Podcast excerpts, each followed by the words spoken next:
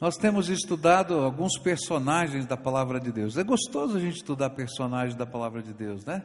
Que a gente dá um passeio pela história, a gente vai conhecendo as pessoas, né? E, e a gente sabe que quase 70% dos membros dessa igreja são crentes de primeira geração. E o que acontece é que às vezes a gente entra, não é? E a gente não conhece a Bíblia toda, e de repente está passando por alguns personagens que a gente nunca viu falar, nunca, mas quem é, né? Quem é esse, esse personagem? O que, que aconteceu? E de repente a, a, a, a história da palavra de Deus ela se torna viva para nós. E hoje eu quero olhar para mais um personagem da história da palavra de Deus que nos ensina a como fazer diferença é, na geração em que nós estamos inseridos. E esse personagem é a rainha Esther. É interessante que há um livro, um livro chamado de Esther. Quantos já leram o livro de Esther aqui? Amém. Quantos nunca leram o livro de Esther? Levanta a mão, vamos ver. Ok. Então é uma boa ideia essa semana dar uma lidinha no livro de Esther, né? Gente, Esther é, é a história de uma jovem, não é? Que é tomada pelas circunstâncias da vida. Ela é criada pelo seu tio, ela é, vai para uma grande cidade e nessa grande cidade o rei ele tem um problema com a ética da, da rainha, e ele então destitui a rainha, e ele decide casar-se de novo e nomear uma nova rainha. E os seus conselheiros dizem assim: por que, que o senhor não faz um grande concurso de beleza? E nesse concurso de beleza o senhor vai eleger a nova rainha. E de repente, então, Esther, ela é guindada da sua casa, levada por causa da sua beleza, ela ganha o concurso de beleza e ela se torna rainha. E é no meio desse contexto que surge uma grande situação difícil para os judeus. E nessa situação é, há um movimento político é, para que seja exterminada a raça judaica da terra. É interessante isso, como esses movimentos aconteceram em vários momentos diferentes da história. E ela está lá no seu palácio, não está sabendo de nada, porque agora ela é rainha, mas ela está cumprindo a ética de ser rainha, e ela quer ser uma boa rainha, mas dentro da ética de ser rainha, ela não podia fazer nada politicamente. E chega o seu tio e diz: Olha, a situação é grave e todos nós vamos morrer. E eu creio que foi por uma hora como essa que Deus te fez rainha está na hora de você fazer alguma coisa. E é nesse contexto que o livro acontece. Eu queria que você abrisse sua Bíblia no livro de Esther, capítulo 4. E nós vamos escolher esse capítulo para a gente pensar um pouquinho nesse personagem Esther e descobrir como é que Esther, alguém que está seguindo a sua vida, caminhando normalmente, é, que não tem grandes sonhos ou grandes planos de grande coisa, está sendo guindada pela vida, descobre o seu dever como cristão e faz diferença nessa terra. A palavra de Deus, no capítulo 4, diz assim: Quando Mordecai, que era o tio dela, soube de tudo isso, rasgou a roupa em sinal de tristeza, vestiu uma roupa feita de pano grosseiro, pôs cinza na cabeça e saiu pela cidade chorando e gritando. E quando chegou à entrada do palácio, ele não entrou, pois quem é, estivesse vestido daquela maneira não podia entrar. E em todas as províncias, em todos os lugares onde foi lida a ordem do rei, os judeus começaram a chorar em voz alta, e eles se lamentaram, choraram e jejuaram, e muitos deles vestiram roupas feitas de pano grosseiro e se deitaram sobre cinzas. Esther ficou muito aflita quando as suas empregadas e os seus eunucos lhe contaram o que havia acontecido. E ela mandou roupas para Mordecai vestir, mas ele não quis. E então ela mandou chamar Rataque, um dos eunucos do palácio, que tinha sido escolhido para atendê-la, e ordenou que ele fosse falar com Mordecai para saber o que estava acontecendo e qual era a razão de tudo aquilo. E Ataque foi é, procurar Mordecai na praça que havia em frente do palácio.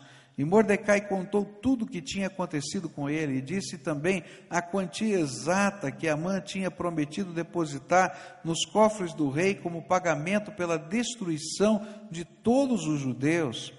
Mordecai entregou a Ataque uma cópia do decreto que havia sido lida, lido por toda a cidade de Suzã, ordenando que os judeus fossem mortos. E Mordecai pediu a Ataque que levasse a cópia a Esther e explicasse tudo direito, e pedisse a ela que fosse falar com o rei e insistisse que ele tivesse piedade do povo dela. Ataque fez o que Mordecai tinha pedido, e Esther mandou Ataque entregar a seguinte resposta a Mordecai: É do conhecimento de todos, desde os servidores do palácio até os moradores de todas as províncias, que ninguém, seja homem ou mulher, pode entrar no pátio de dentro do palácio para falar com o rei, a não ser que tenha recebido ordem para isso. A lei é esta: quem entrar sem licença do rei será morto, a não ser que o rei estenda o seu cetro de ouro para essa pessoa. E já faz um mês que o rei não me manda chamar. E quando recebeu a mensagem de Esther, Mordecai mandou o seguinte recado para ela: Não pense que por morar no palácio, só você entre todos os judeus escapará da morte. Se você ficar calada numa situação como esta, do céu virão socorro e ajuda para os judeus, e eles serão salvos, porém você morrerá, e a família do seu pai desaparecerá mas quem sabe, talvez você tenha sido feita rainha justamente para ajudar numa situação como esta. Esther enviou a Mordecai a seguinte resposta: Vá e reúna todos os judeus que estiverem em Suzã, e todos vocês jejuem e orem por mim, e durante três dias não comam, nem bebam nada, nem de dia, nem de noite, e eu e as minhas empregadas também jejuaremos, e depois irei falar com o rei, mesmo sendo contra a lei, e se eu tiver de morrer por causa disso, eu morrerei. E aí Mordecai foi e fez tudo o que Esther havia mandado. Querido Senhor, dá-nos a unção da tua graça, que o teu Espírito se movimente aqui entre nós e que a tua palavra seja aplicada pelo Senhor aos nossos corações. Cada um está aqui, Senhor, cada um vem com uma história, cada um é apanhado pela vida em circunstâncias diferentes. Revela-nos a tua vontade, revela-nos, Senhor, o teu poder, a tua força, dá-nos a tua direção. É aquilo que oramos em nome de Jesus. Amém e amém. É interessante como a vida vai passando por nós. Tem gente que consegue fazer planos detalhados para a vida, não é?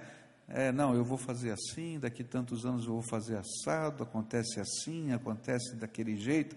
Mas a maioria de nós, na verdade, é colhida pela vida. A gente tem alguns planos, a gente tem algumas ideias, a gente tem alguns alvos, né, não tão detalhados assim, e a gente vai vivendo. Não é assim, não é verdade? E de repente a gente vai caminhando pela vida e a vida vai nos empurrando nas direções diferentes. Assim aconteceu com Esther. Esther foi parar no palácio, mas ela não tinha nenhuma intenção política. Esther foi parar no palácio depois de um concurso de beleza. Esther foi parar no palácio porque ela foi tirada da sua casa, porque alguém achou que ela era bonita e podia concorrer naquele concurso, ela não tinha opção de dizer sim ou não. E é nesse contexto das coisas que estão acontecendo na vida que Deus separa e coloca nas Escrituras a vida de Esther, para que a gente possa entender que Deus tem um plano para a nossa vida, que Deus tem um propósito para a nossa vida, que Ele pode nos usar em todas as circunstâncias que a gente esteja colocado. E a pergunta que eu queria fazer para esse texto é: quando é que a gente descobre o plano de Deus para nós? Quando é que a gente descobre qual é o papel que Deus tem para a nossa vida? Como é que essas coisas se processam dentro de nós? E é interessante olhar para Esther, porque muitos de nós às vezes temos essa pergunta: Senhor, tudo bem, tu tens um plano para mim, mas qual é esse plano? Como é que funciona? Como é que eu descubro os projetos de Deus? Como é que eu descubro como e onde o Senhor quer me usar? De que jeito o Senhor vai trabalhar? E quando eu olho para esse texto, eu encontro essa resposta. Quando eu olho para Esther, eu descubro que a primeira coisa que Deus usou para despertar Esther, para ela entender o propósito de Deus para a sua vida naquela geração, foi quando ela deixou de olhar só para si mesmo e começou a olhar ao seu redor.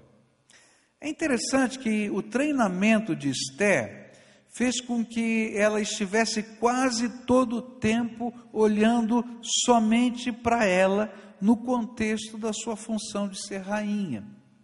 Olha que coisa interessante. Esther, capítulo 2, versículo 12, diz como é que funcionava o treinamento para ser rainha. Como é que ela era preparada para ser rainha?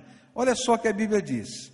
Ora, quando chegava a vez de cada donzela vir ao rei Assuero, depois que fora feito a cada uma, segundo prescrito para as mulheres, por doze meses, pois assim se cumpriam os dias de seus preparativos, a saber, seis meses com óleo de mirra, seis meses com especiarias e ungüentos em uso entre as mulheres.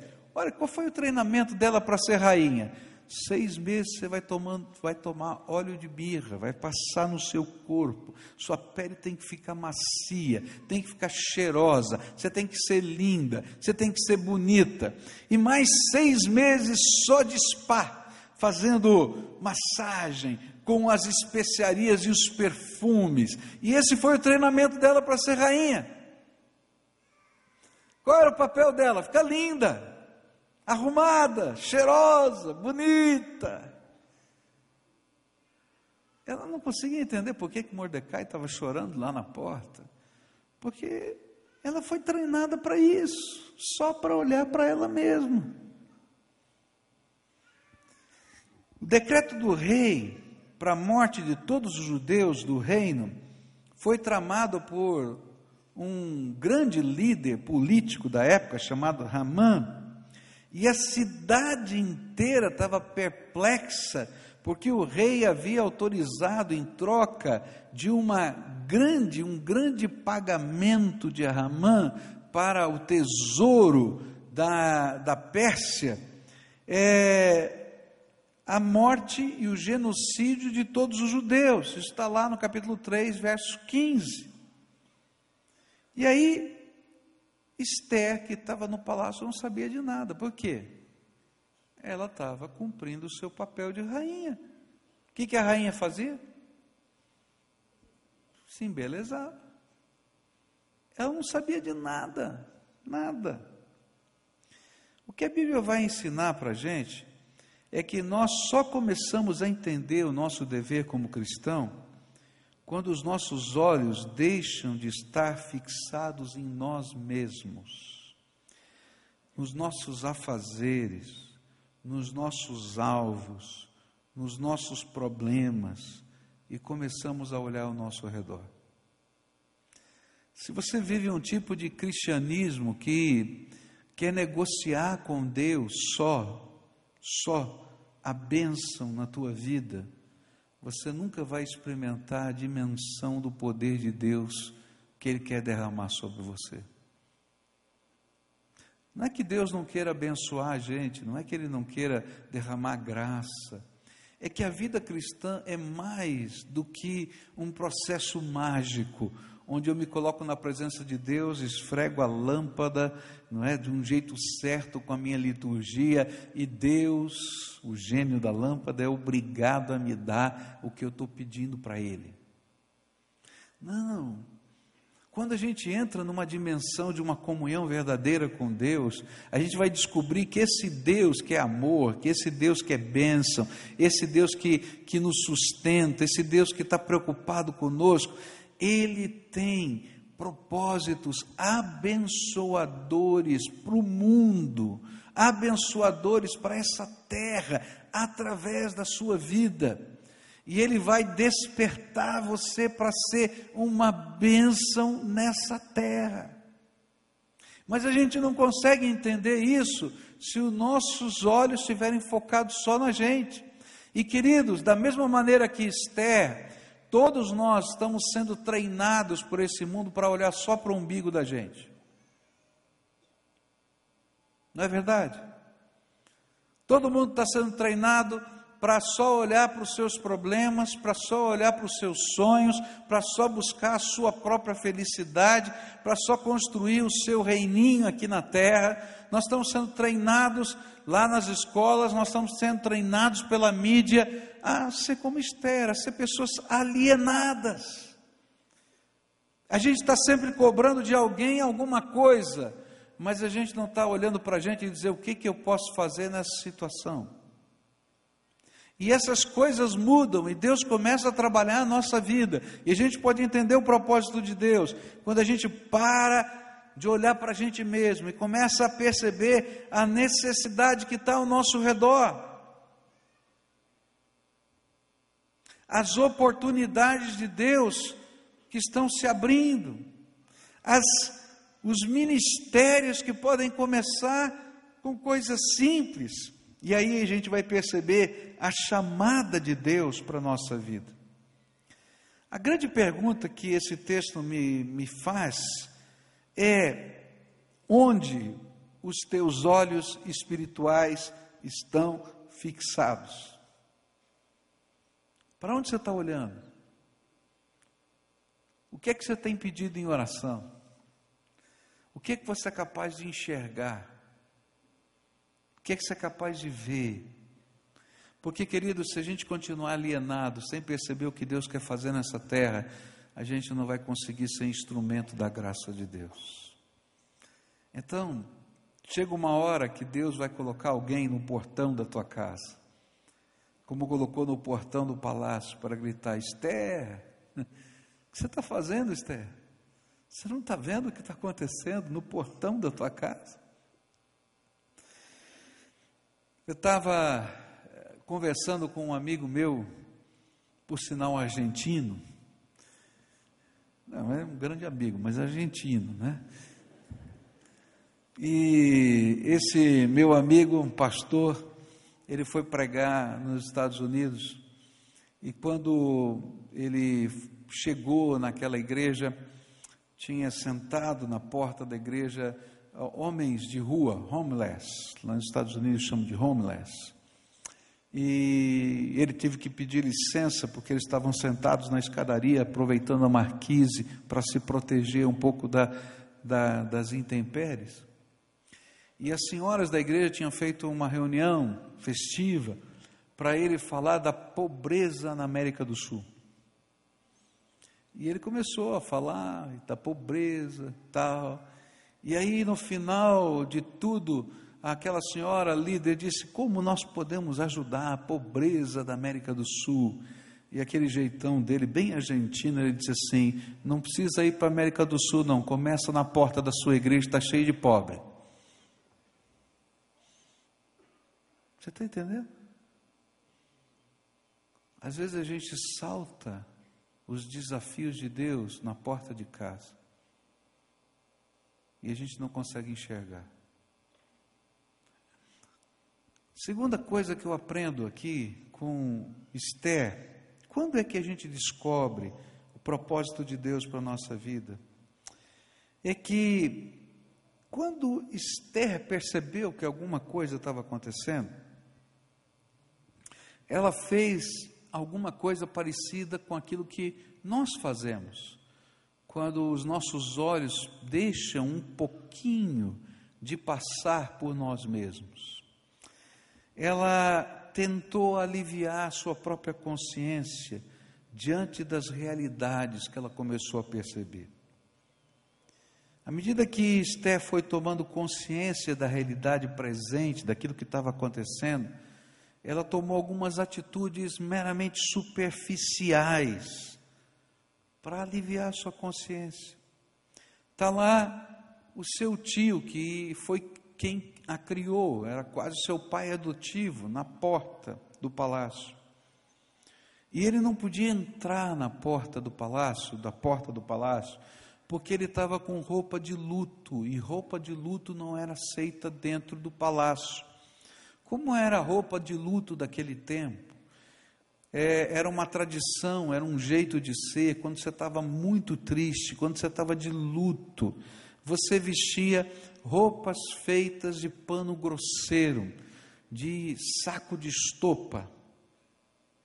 E você rasgava aquelas roupas, ia todo esfarrapado, literalmente.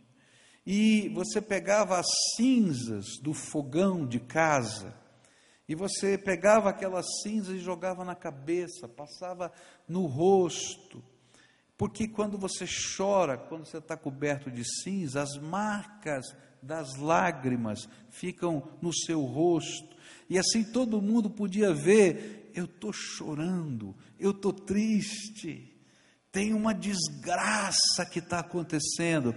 E aí, os judeus, quando viram aquele decreto, começaram a vestir aquela roupa de luto e foram para a rua chorar. E você podia ouvir os gritos, o pranto no meio da rua, e está lá Mordecai na porta, diz: Eu quero falar com Esther.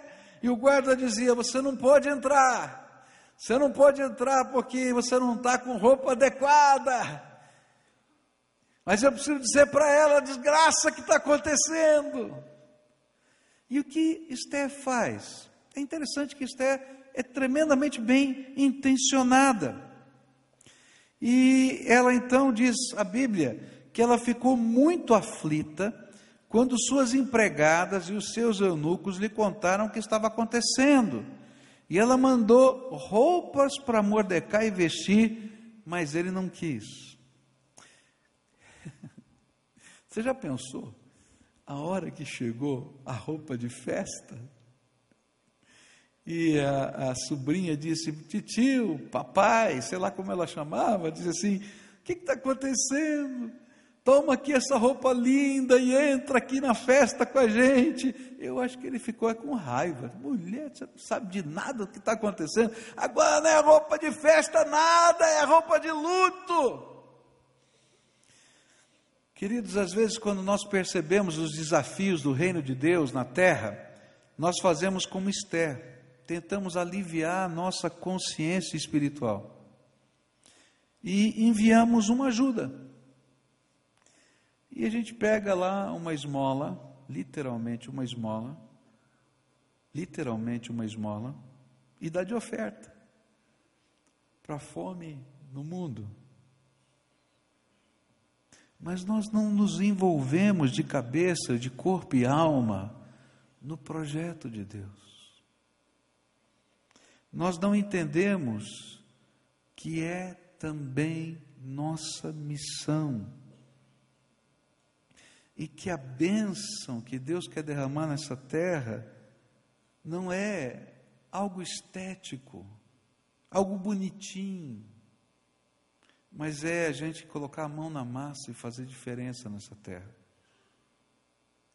Está entendendo? Quando eu tinha 21 anos de idade, comecei a pastorear e todo dia passava no farol de uma grande avenida em São Paulo e tinha um grupo de garotos que pediam esmola no, no farol a mais ou menos 300 metros da igreja. E era normal pegar umas moedinhas, pegar algum recurso, pegar umas balinhas, uns doces e dar para eles. Até um dia que Deus falou para mim: Você sabia que eles são sua responsabilidade porque eles fazem parte da sua paróquia? Está aqui, ó, na tua região. Nós não temos paróquia, mas essa é a ideia. E aí eu não podia só dar docinho ou balinha. Eu tinha que fazer alguma coisa maior. Agora, por que, que a gente olha as realidades e não faz nada? Bom, primeiro porque a gente não quer enxergar a realidade. Segundo, porque a gente sabe que dá trabalho e vai envolver a vida da gente. E aí, para aliviar nossa consciência e até para se desculpar com Deus, a gente faz alguma coisinha, dá uma esmola. Mas, queridos, os projetos de Deus para a nossa vida são muito maiores. E você não pode ter a dimensão do alcance do que Deus vai fazer nessa terra com gente que nem você, que está sendo empurrado pela vida. Esther é o exemplo disso. Interessante que no próximo estágio, ela é confrontada pelo seu tio e manda de volta a roupa para essa mulher que ela não entendeu é nada. Eu não preciso de roupa. Roupa eu tenho em casa, eu saí assim de propósito, porque eu estou de luto. E aí então ela faz o que às vezes a gente faz. O verso 5 diz que ela pegou o melhor secretário dela e mandou ela mandou chamar Ataque, um dos eunucos do palácio, chefe de gabinete da rainha, e mandou para conversar com o seu pai adotivo, seu tio, qual era a melhor maneira de ajudá-la. E eu imagino que ele disse assim: Puxa vida, eu estou tão ocupada hoje, esse tio, puxa vida, é complicado, hein? E ainda me cria problema, fica fazendo escândalo na porta do palácio que que é isso? Chama o ataque aqui, chama, ataque, vai lá. Você tem que me ajudar. Você sabe como eu estou ocupado? Você sabe quanta coisa eu tenho que fazer como rainha? Afinal de contas, o meu horário agora com o esteticista vai, vai bater, depois tem o cabeleireiro, depois tem, é, tem que fazer as unhas. Olha só, não dá, ele não entende essa coisa, é complicado. Eu acho que ela pensou assim. Vai lá e vê o que você pode fazer pelo meu tio.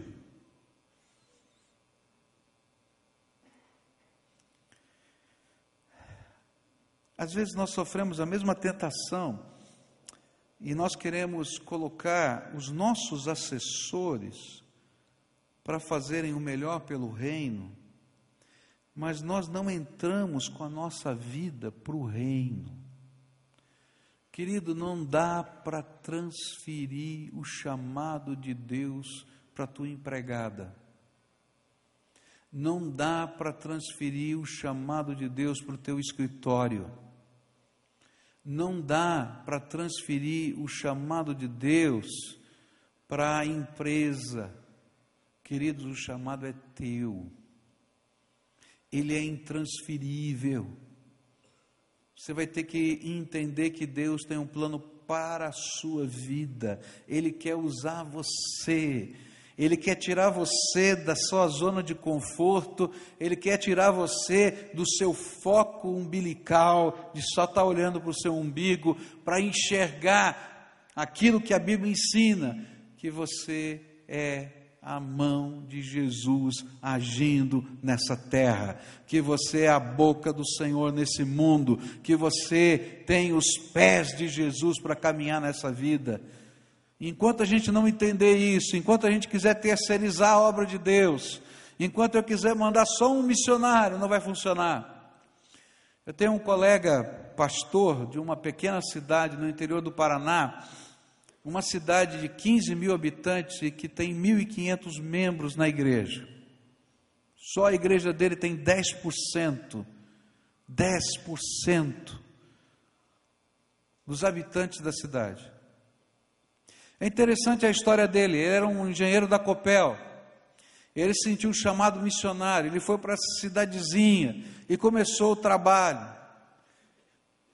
Ele tinha tirado uma licença não remunerada de dois anos, ele começou a trabalhar naquele lugar por dois anos. Muito difícil, porque era uma cidadezinha pequena. Ele começava a evangelizar, vinham os problemas sociais, vinham os problemas financeiros de uma cidade pequena. As pessoas migravam para a cidade maior e todo mundo que ele tinha evangelizado ia embora. Os jovens chegavam na idade de fazer uma faculdade e iam embora. E então a igreja crescia e diminuía, a igreja crescia e diminuía, a igreja crescia e diminuía. Dois anos. E aí, no final de dois anos, ele disse assim: Eu estou no lugar errado. Sabe de uma coisa? Eu vou voltar a ser engenheiro da Copel, com o salário que eu ganho lá na Copel, eu pago um missionário. O missionário vem aqui e trabalha, eu supervisiono o trabalho dele. Quem sabe até eu posso criar uma rede de missionários. Ele foi embora. Alguns meses depois que ele foi embora, colocou o melhor missionário que ele encontrou. Adivinha o que aconteceu? A igreja morreu. Porque aquele trabalho não era para outra pessoa, era para ele. E ele entrou em crise e disse assim: Deus, o que, que eu vou fazer? Estou tentando fazer o meu melhor. E aí o Espírito Santo falou para ele: Homem, eu não chamei o Joãozinho que você quer colocar aqui para trabalhar. Larga tudo e vem para cá. E eu vou te ensinar a ser homem de Deus nessa cidade. Aí ele largou tudo. E aí ele deixou de lado aquilo que ele achava, as competências dele, os, os, conhecimentos dele, porque aquilo era obra de Deus. Ele teve que dobrar o joelho e orar e chorar, porque ele não sabia o que fazer numa cidade pequena para que a igreja crescesse. E Deus começou a derramar graça. E Deus começou a derramar graça, porque isso não é questão de competência, é coisa do Espírito de Deus na nossa vida. E essa igreja está lá. Um templo lindo 10% da cidade. A obra de Deus não é transferível, você não paga para o outro fazer. Se Deus tem um plano para a sua vida, quem tem que fazer é você. Não funciona. O assessor volta e diz para ela assim: Esther, o que ele está pedindo eu não posso fazer. Ele está querendo que você fale com o rei.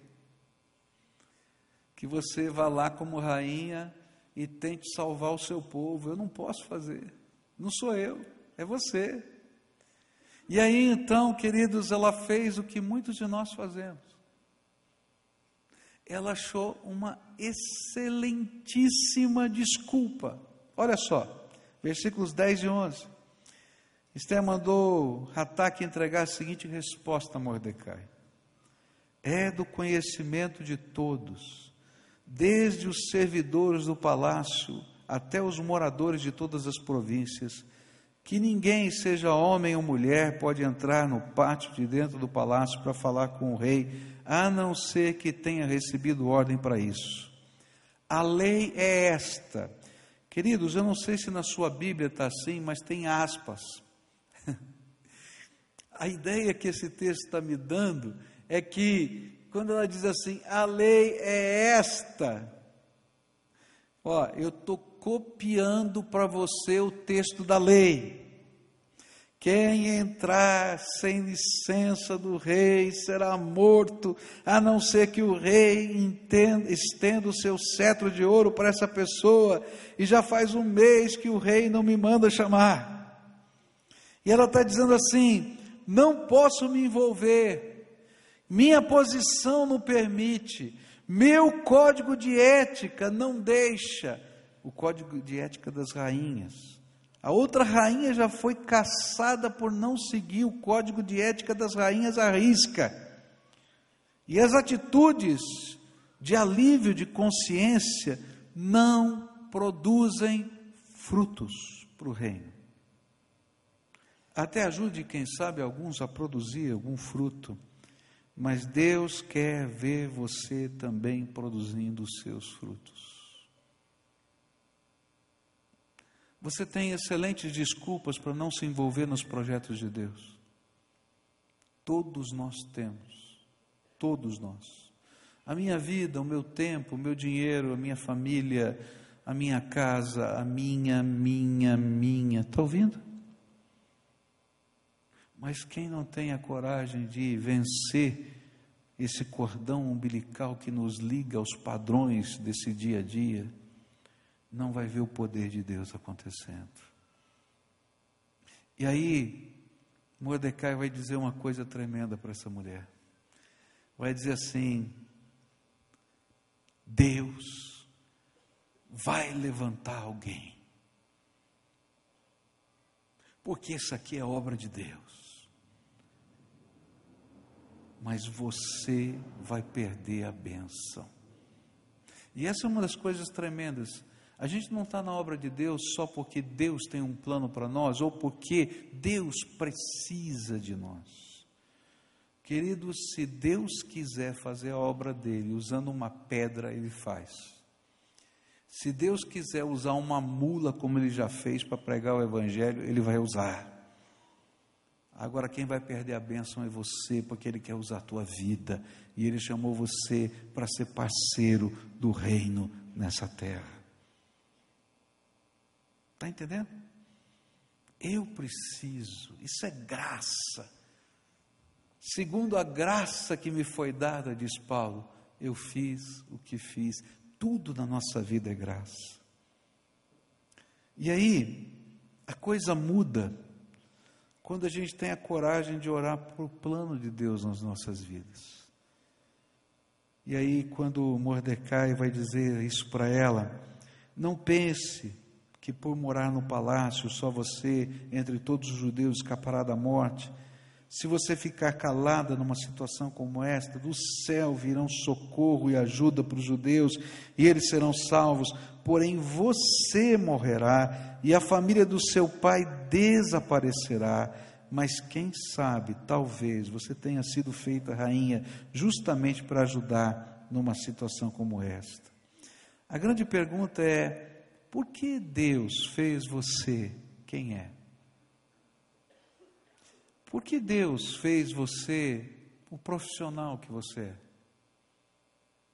Por que, que Deus fez você estar nesse lugar hoje? Por que, que Deus fez você morar naquele bairro onde você mora? Por que Deus colocou você nesse contexto da vida?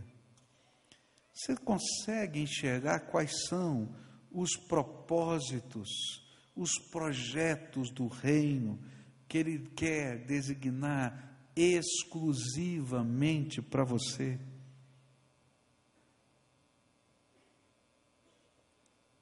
Porque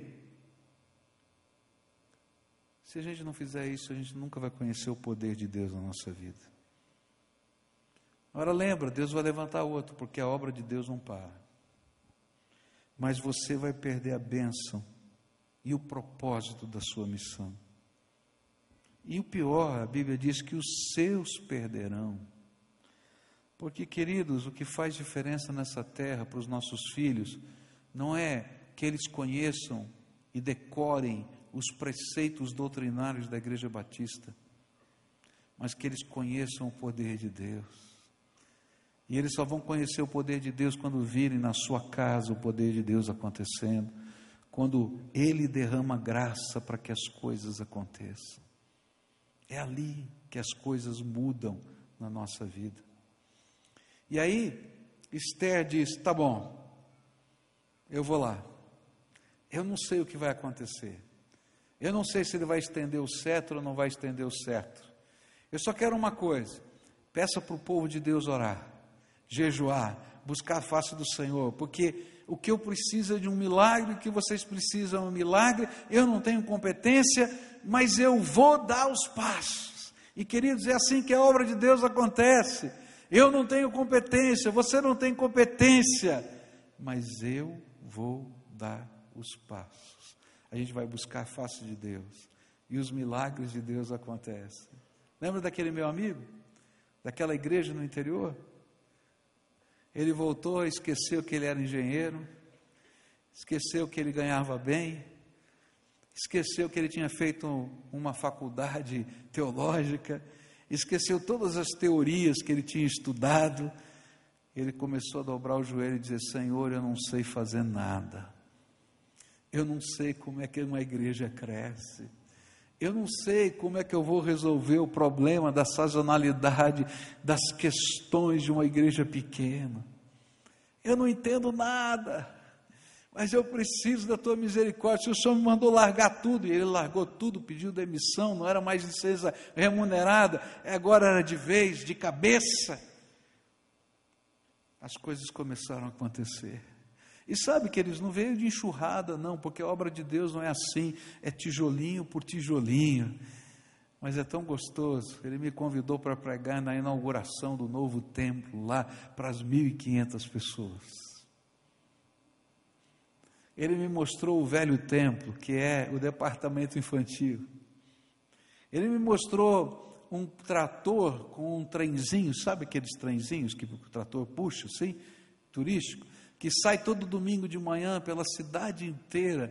E as crianças da cidade andam naquele trenzinho. As ruas dos dois templos são fechadas. E a escola dominical acontece para todas as crianças da cidade. Ele me mostrou o programa de rádio. Ele me mostrou a obra de Deus. Está entendendo? Não do engenheiro não do médico, não do escritório, a obra de Deus. Curva a tua fronte agora, para a gente orar. Há uma obra de Deus para ser feita por você, querido. Não é para o vizinho, é para você. Não é para o missionário em tal lugar, é para você. Eu não sei o que é. E eu não tenho a capacidade de dizer para você o que você tem que fazer. Eu só posso dizer: olha a tua volta e escuta a voz do Espírito no teu coração. E não escuta as desculpas, você está velho, está aposentado, você é jovem demais, você não tem dinheiro, você não tem tempo, tua vida é muito corrida, todo mundo tem desculpas. E as suas talvez sejam as melhores do mundo. A única coisa que Deus quer é que você diga assim: chega de desculpa, Deus. Usa a minha vida para a tua glória. Usa. Abre os meus olhos para que eu possa enxergar.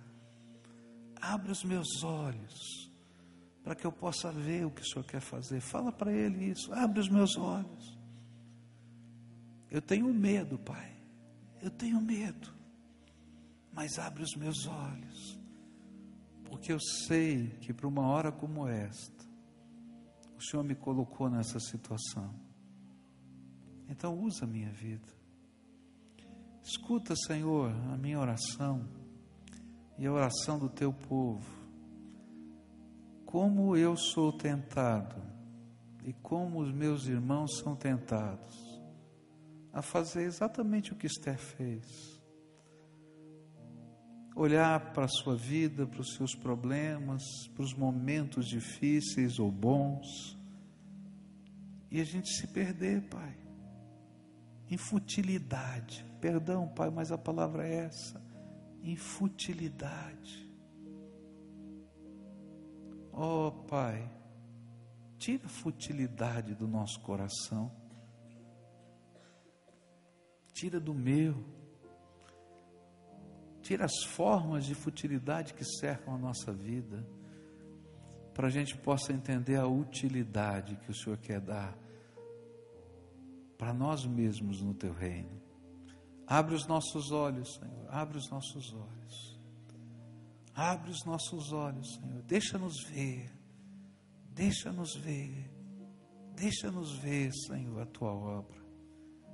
E quero te pedir, Pai, que o mover do teu espírito aconteça aqui entre nós, um mover santo, e que pessoas se levantem para fazer a tua obra, Senhor, de uma maneira simples, como pessoas que não sabem, que não podem, mas que creem no imponderável de Deus.